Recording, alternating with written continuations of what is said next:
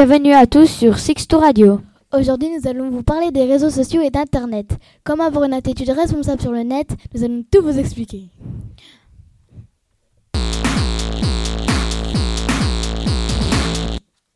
Nous allons commencer par, par interroger Nathan et Clément sur comment être un youtubeur responsable. Bonjour Nathan et Clément, dites-nous tout. Alors Nathan, comment être un youtubeur responsable? Un exemple comme Squeezie, il nous raconte sa vie. Quels détails pourrais-tu nous dire? Il nous dit qu'il habite à Paris et qu'il s'appelle Lucas Auchard. Et donc toi, si tu étais youtubeur, tu ne dirais pas ça? Non, en général, pour être un youtubeur responsable, il ne faut pas parler de soi. Mais pourquoi? Parce que nous pouvons être trouvés. Merci Nathan et Clément. Interrogeons maintenant Emma et Mélina sur le sujet d'Instagram. Bonjour Mélina et Emma. Alors qu'en est-il sur Instagram? Bonjour euh, Aujourd'hui, nous vous présentons Instagram. L'application a été créée le 6 octobre 2010 par Kevin Systrom. Instagram est une application pour partager des photos et des vidéos et faire des stories visibles par nos abonnés. Cette application est connue au monde entier. 52% des adolescents utilisent l'application. L'application est gratuite et sans pub.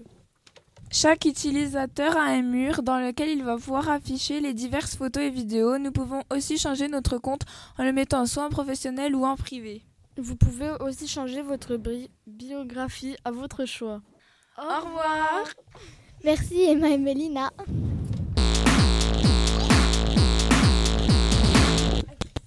Tout de suite, Nina et Maëlys nous expliqueront comment reconnaître les fausses informations. Bonjour Nina et Maëlys, racontez-nous comment reconnaître les fausses informations. Bonjour à tous et salut au sixième. On va vous expliquer comment reconnaître des fausses informations sur le Internet. On peut reconnaître une fausse information grâce aux fautes d'orthographe qui peuvent être plus nombreuses que sur un autre site. Mais ça ne suffit pas. Certains sont des pros pour créer des fausses infos et au contraire, des vrais journalistes peuvent faire des fautes. Ensuite, si les images du site sont de mauvaise qualité, il est possible que ce soit faux. Assurez-vous que les images sont en rapport avec la faux car il peut s'agir d'une image manipulée qui provient d'un autre événement. Voici d'autres conseils. Examinez la façon dont est construite l'actu, regardez les éléments qui l'entourent, regardez quelle est la source de l'actualité, regardez le nom de l'auteur, est-il connu, a-t-on des infos sur lui? Merci, de, nous avoir écoutés, on rend l'antenne. Merci Nina et Maëlys.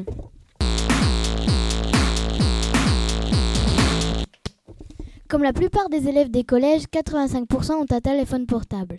Julien va nous expliquer comment sécuriser son smartphone. Bonjour Julien.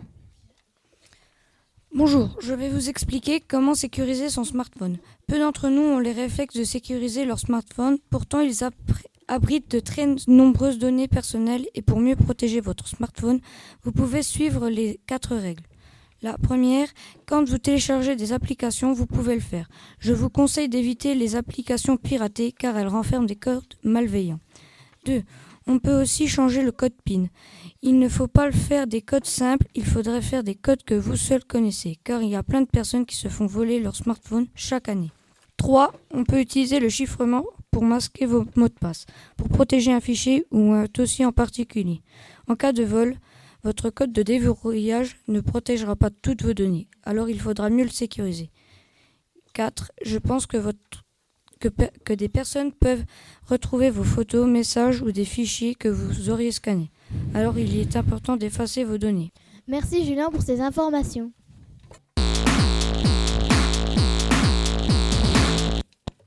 Maintenant, nous allons recevoir Théo et Alexis sur les pires complots, les pires théories du complot.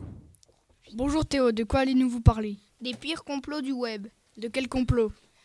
Le 11 septembre 2001. De quoi s'agit-il? Merde. Selon des... Selon des complotistes, les États-Unis auraient organisé les attentats pour faire croire à des terroristes et ainsi envahir militairement l'Irak et l'Afghanistan. Deux pays qui habiteraient des terroristes, leurs secrets connaissaient l'imminence d'une attaque terroriste contre le World Trade Center. Là où la théorie ne tient pas, c'est qu'aucun terroriste retrouvé n'était d'Irak ou d'Afghanistan. Merci Théo de votre information. Attends, il y a d'autres complots qui sont très importants. Ah oui, lesquels? Selon des théories, notre monde serait gouverné par des reptiliens. Ce serait comme des extraterrestres qui changent de forme et peuvent avoir l'apparence d'humains. Il y en aurait à ce jour que 50 000 à travers la planète, mais nombre d'entre eux seraient des personnes puissantes comme des politiciens ou gens célèbres. On pense par exemple que la reine d'Angleterre, Barack Obama, Madonna, Beyoncé ou Nicolas Sarkozy seraient des reptiliens. Le but des reptiliens serait de contrôler la planète en dirigeant le monde. Merci Théo et Alexis.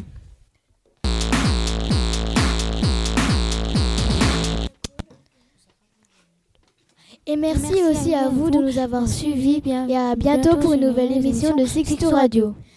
Et merci à Louis et Mathéo pour la technique.